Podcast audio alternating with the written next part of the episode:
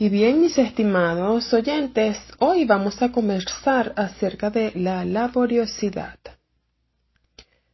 ¿No te has fijado que usualmente damos mucha atención al trabajo intelectual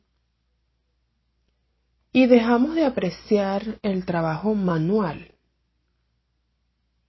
Hoy vamos a detallar un poco eso. ¿Qué es un trabajo manual?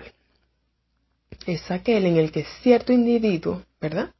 Ofrece bien sea un servicio o crea algo con sus manos. Aquel que ofrece, por ejemplo, servicio de mantenimiento, está ayudando a alguien a obtener un beneficio, un determinado beneficio que considera necesario en su entorno. ¿Y cuántas veces ese beneficiado por esta labor lo aprecia y lo agradece? No muchas, ¿cierto? Por otro lado están aquellos que yo llamo artesanos. Son esos que crean o transforman con sus manos moldean barro,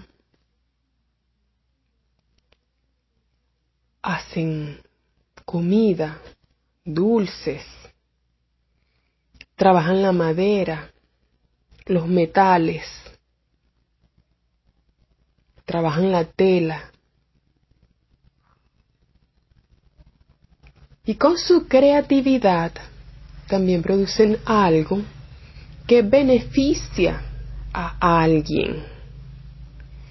Y a veces agradecemos eso que fue creado, pero no aquel que lo creó, no aquel que fue el artesano de ese producto que finalmente llega a nuestras manos. Entonces hoy quería quería que, que detalláramos un poquito este asunto para que tal vez viéramos las cosas de un modo distinto, ¿no? Porque esta persona que, que es el artesano o el labrador, que hace su trabajo por medio de esta laboriosidad, esta persona trabaja con una cierta creatividad que no es solo de él, es una creatividad que proviene de más alto. Y es aquello que nosotros llamamos imaginación creadora. Porque a veces valoramos mucho la astucia.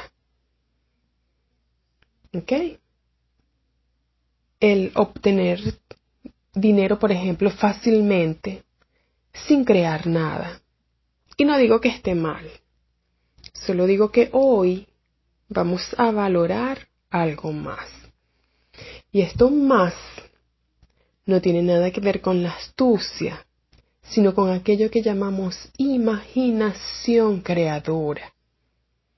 Y para que una persona tenga imaginación creadora, debe también tener una cierta conexión con energías que provienen de más alto nivel. Llámela como quiera. Puede llamarla universo.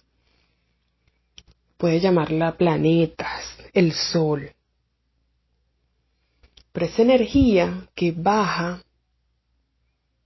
y que esta persona recibe con apertura produce algo, produce ideas. Y estas ideas son las que luego son plasmadas en papel, en tela, en materiales, en productos de la naturaleza, de muchas formas que luego son consumidas. Entonces, fíjate, esta persona es alimentada por algo mayor y a su vez alimenta a otro. De algún modo. Y hoy quiero que tú te detengas un momento y pienses de qué me alimento, de qué energías me alimento. Y que con el producto de esa energía, ¿a qué alimento yo? Solo quiero que lo reflexiones un poco.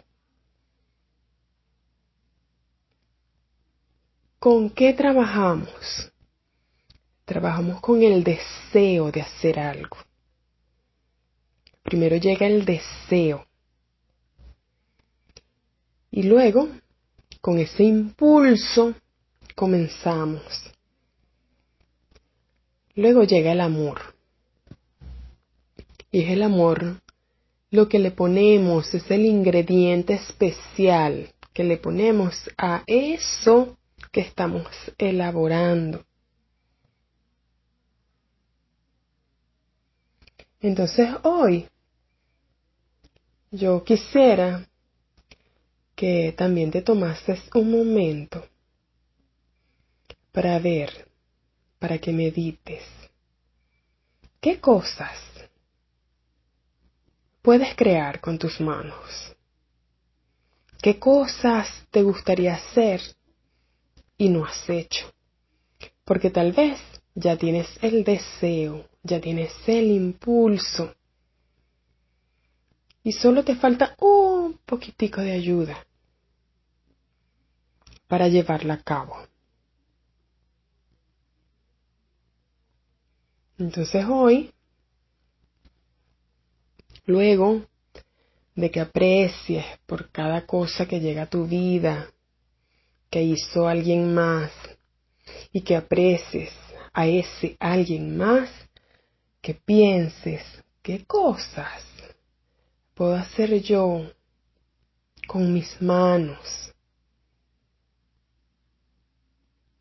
para entregarle ese amor que tengo a los otros, para alimentar de alguna forma a los otros. Y es que cuando tus manos trabajan, también trabaja tu intelecto. Y además trabaja tu emoción. Y eso produce un cierto equilibrio, una cierta sintonía. Y de alguna manera eso, esa labor, sana, te hace feliz, te llena de contento. Entonces, mi estimado amigo, mi estimado, mi estimado hermano, te dejo aquí con esas reflexiones. Y bien, que tengas un bendecido día lleno de imaginación creadora, lleno de amor, lleno de deseo. lleno de impulsos por mover esas manos mágicas. Ten bendecido día.